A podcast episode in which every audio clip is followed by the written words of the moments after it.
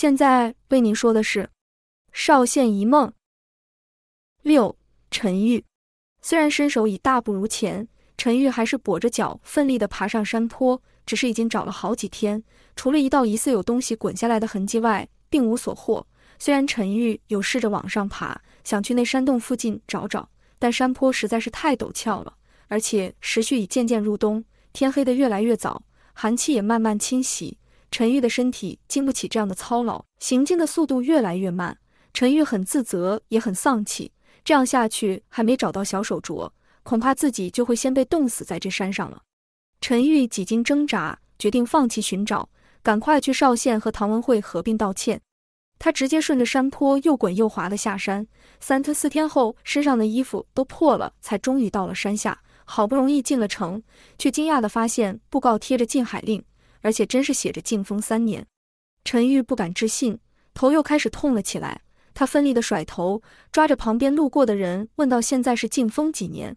路人理所当然地回答：“三年啊。”陈玉又抓了另一个人问，也是一样的回答。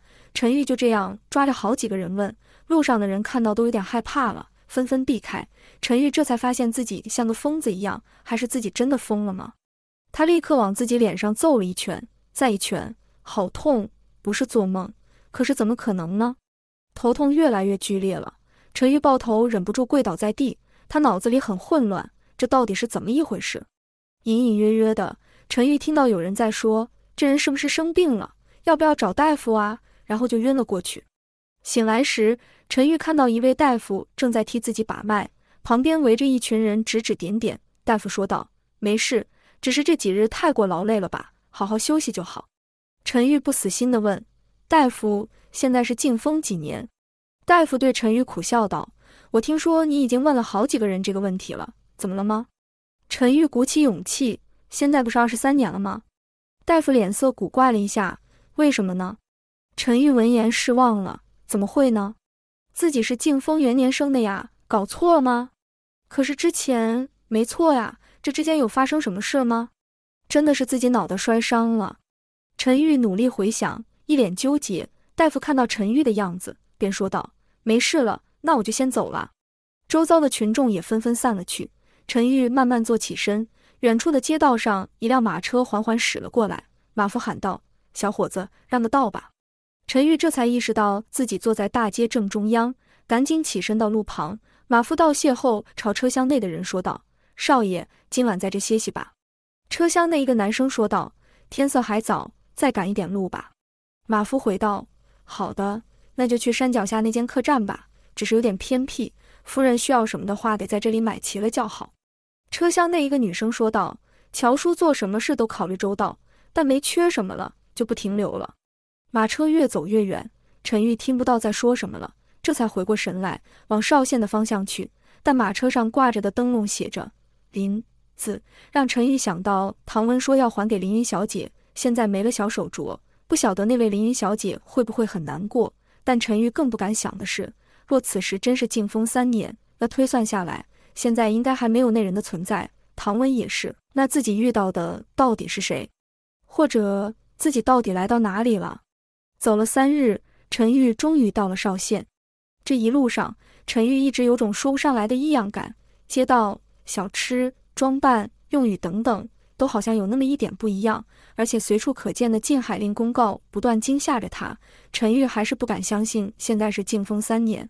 他询问着路人林家的方向，一连问了好几个人，才找到一间小小的布料铺，里头有个四十来岁的大爷。大爷见陈玉衣衫破烂又跛脚的样子，以为是来乞讨的，便拿一些银两想打发。陈玉则是赶紧说道：“不是的，大爷，我想找一位林云小姐。”大爷摇头：“我们家是姓林，但没人叫凌云啊。”陈玉不死心：“真的没有吗？”大爷，请你再仔细想一想。这事对我非常重要，真没有一个叫做凌云的人。或许他是个下人，也或许是别的林家。大爷愣了一下，这姓林的人如此之多，有没有你要找的姑娘还真不好说。但我们家是三代单传，我儿子媳妇也还在求子。你要问别的，我答不上。但就我们家而言，确实没有叫做凌云的。陈玉听了后不免沮丧，心想是哪里出错了？这地方和唐文和我描述的一样啊。我应该没找错，到底是哪出错了。陈玉不死心的又问道：“那你可有认识姓唐的人吗？”大爷又摇了摇头，回道：“没有。”陈玉这下心里没底了，他知道的也就这些了，只好丧气的告别那位大爷。大爷看陈玉可怜的样子，回铺内拿一件衣服冲了出来。哎，等等！陈玉疑惑的回头，大爷把衣服拿给他：“你身上这件该换了。”陈玉赶忙推辞：“不行，大爷，我没钱。”大爷硬是塞到陈玉手上：“拿去吧，这件没裁好，要改也还没想到要怎么改，你就凑合着吧。”大爷说完就回去了。陈玉看着大爷的背影，心里很感激，也很替唐文及凌云感到开心，能够遇到这么好的人家。陈玉想到此，自己也愣了一下，怎么自己好像有点接受现在是静风三年了？可是还是想不通啊！不对，一定是哪里出了问题。陈玉叹了一口气，现在只能去温县确认一下了。在往温县的路上。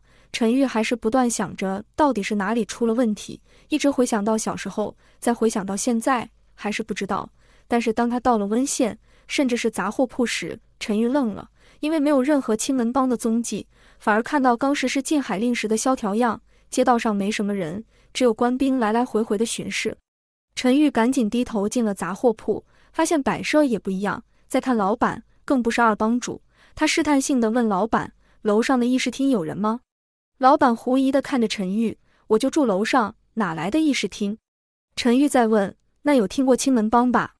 老板愣了一下，那是啥？做什么的？陈玉这下慌了，难道之前的日子真的都是一场梦？他心神不宁地走到另一条街的小庙，转进旁边的一条小巷子，那是他和唐文送货的空档时会来练习打架的地方。陈玉摸了摸墙壁，正沉浸回忆中时，一群年轻小伙子堵住了巷口。喊道：“大爷，有钱吗？”陈玉还想着哪来不知好歹的小子敢打劫，回头一看，为首的年轻人有着和某人似曾相似的脸庞，只是稚嫩许多。陈玉在定睛一想，愣住了，这不是帮主吗？陈玉不由得张大了嘴，却只能发出啊啊的声音。那群小伙子也愣了，其中一个说道：“哎呀，居然是个跛脚又哑巴，肯定没钱，走了走了。”陈玉认出这个说话的是二帮主。更加惊讶了，想上前拦住他们，却一个不注意摔倒了，只能眼睁睁地看着他们跑走了。陈玉心里凉了半截，难以置信，就这样倒在地上，直到夜深，寒气让他的身体不住颤抖。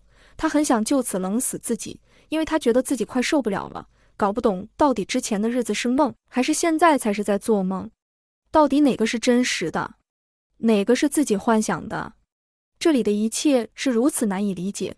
这里的一切是如此的匪夷所思，帮主和二帮主居然还只是年轻的小伙子，而唐文以命交付的事又无法完成。陈玉越是如此想，就越是痛苦。一来觉得有负于唐文，二来是还没有青门帮，这到底是怎么一回事？一般人要是遇到像陈玉这样的情况，只怕精神崩溃的速度会比陈玉更快。毕竟光是想到自己大半辈子的生活和经历皆不复存在，就好似没活过一般。陈玉想起以前听过《桃花源记》的故事，那故事是说一个渔夫阴错阳差的来到一个不属于他时代的地方，可当桃花源发生在自己身上的时候，那就是另外一回事了。这就好像这里不存在自己这号人物，那自己算什么？自己可不是渔夫啊！他胸怀大志，就想出来见见世面，证明自己的。但目下这情况，要他如何是好？陈玉很想干脆就此了结自己了，毕竟太难理解了。但陈玉发现自己却越冷越清醒，他的人生片段在脑海快速闪过。他突然想到，要了结自己不差这几天。如果这里真如桃花源般，那有个地方他得去看一看。陈玉稍作休息，等待天亮后，便往内陆的一个偏僻小村庄去。他本身是温县人，家里世代务农。陈玉本来以为自己也是这样，还有个隔壁村指腹为婚的女孩，生活很单纯明确。直到年纪差不多了。去提亲时，对方却反悔了。没人回来时，只说对方的父母认为那些都是以前的玩笑话，当不得真。陈玉的父母非常震惊，亲自上门去问，对方还是这样回答，还说现在可不若以往了，有更好的人选，为何不要呢？陈玉的父母只好悻悻然而归。陈玉听说后也不敢相信，赶紧找到女孩，女孩支支吾吾，只说那是父母喜欢的，不是自己喜欢的。陈玉瞬间只觉得天旋地转，说不出话来。女孩见状是赶紧推脱有事，便先走了。陈玉只能眼睁睁地看着女孩的背影远去，却无法动弹。陈玉愣愣的回家后，和父母相对无言。隔没几日，便听闻那女孩要出嫁的消息，居然是嫁给一个素行不良的小混混。陈玉不懂自己为何就比不上了。后来才听说，那小混混有一阵子去到靠海那边赚了不少钱，光聘金就不是陈玉这种普通人家给得起的，更何况也不用跟着陈玉务农。陈玉很难过，安安稳稳的日子不好吗？虽然是有听一些人说去海边走私很好赚的事，但那是要在刀尖上游走啊，也不乏去了之后就没有消息的人。之后，陈玉意志很消沉，每天埋头在田里干活，没人想介绍其他女孩。陈玉却发现自己的心里容不下其他人了，这样怎么能好好对待人家呢？便都回绝了。但陈玉的父母就急了，何必见树不见林呢？而且心里也觉得有点亏欠。于是，一直想说服陈玉接受其他人。就这样过了几个月，女孩也出嫁了。这时的陈玉也烦了，开始想自己怎么可能比不上那小混混？要是自己也去闯一闯，说不定能赚更多。于是，一气之下便离家出走了，只留下一封信告诉父母，他想去见见世面，不论成功与否，一年后就会回来。陈玉踏进村子口时，掐指一算，已经一年了。可是周遭的景物却是小时候印象中的样子。陈玉的心里越来越难受。当他看到年轻模样的邻居们在河边洗衣服，童年玩伴和小时候的他，大概三岁，在那里追逐嬉戏时，陈玉突然走不动了，愣在那里。随之而来的是非常深沉的悲哀。没想到那时和父母一别，竟是永别，而且陈玉还是偷偷离开的。现在看来，他根本没有机会向父母道歉了。这时，那些小孩还有三岁的他都注意到陈玉了，怯生生地靠近过来，问道：“叔叔，你找谁呀？”陈玉有点不敢接近小时候的自己，赶紧迈步说道：“我找亲戚。”小孩们听到乡音后倒是放心了，跟了上来。叔叔从哪里来的呀？外面是不是很好玩啊？陈玉只好加快脚步说道：“去旁边玩，我一会就走了。”小孩们又七嘴八舌地问了一些话：“叔叔走路好奇怪哦，是不是受伤了？叔叔脸上为什么有一条疤？”陈玉这才发觉到，原来自己的样子已经变了很多，那爹娘应该是认不出来了。